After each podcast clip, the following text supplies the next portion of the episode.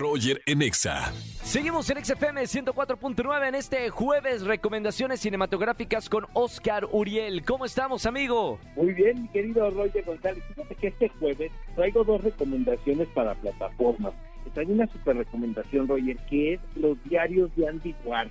Fíjate que los diarios de esta famosa figura, probablemente una de las celebridades más importantes del siglo pasado, fue quien quien inventó el concepto de que cualquier ser humano puede ser famoso por 15 minutos. De acuerdo, claro. Esto, a partir de, de, un programa que tenía él en MTV en los principios de ese canal de videos en la década de los 80.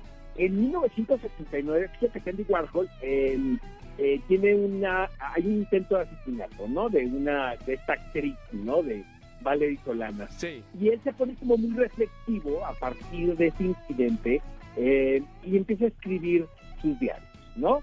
Eh, este personaje muere, se editan los diarios y ahora Ryan Murphy, este prolífico productor de, series de televisión muy importantes y quien tiene un contrato también muy grande con Netflix, deciden hacer esta serie documental.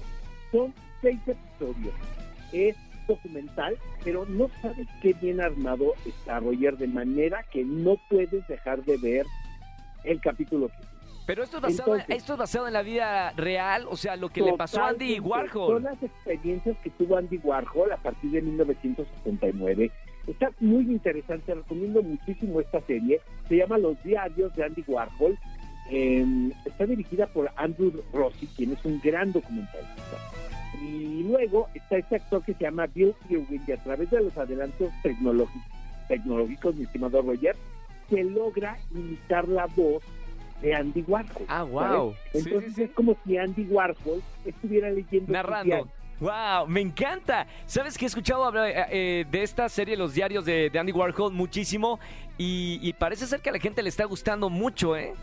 A mí me gustó, la verdad fue una muy agradable sorpresa. Tenía rato que no me gustaba tanto una serie producida por Netflix pero yo la verdad la recomiendo muchísimo, está por ahí, tampoco la ponen luego luego, ya sabes, cuando entras a la a la plataforma, entonces hay que buscarle, pero son los diarios de Andy Warhol. Y, rápidamente te quiero comentar que para mí Señorita 89, que es otra de las series eh, que está en Star, ¿no? Sí. Eh, esta serie que la puedes ver si tienes el eh, Prime Video, ¿no? Contratas el canal, eh, yo le tenía muchísimas ganas porque pues era el retrato del concepto de la señorita México en la década de los 80, finales de esa década, ¿no? Ahora todos nos estamos haciendo muy nostálgicos, pero fíjate que no me gustó tanto, ¿eh? La verdad, creo que son muy buenas actrices, está Bárbara López, Inge Sala, ah, me encanta Natasha Dupeirón, son muy buenas intérpretes, la verdad, pero siento que los guiones son demasiado flojos y escandalosos, ¿sabes? ¿Y qué puedes hacer con eso? Claro, puedes tener grandes actrices, pero si el guion está flojo, está flojo. Unos diálogos terribles, caray, o sea, dignos de melodramas así, de lo más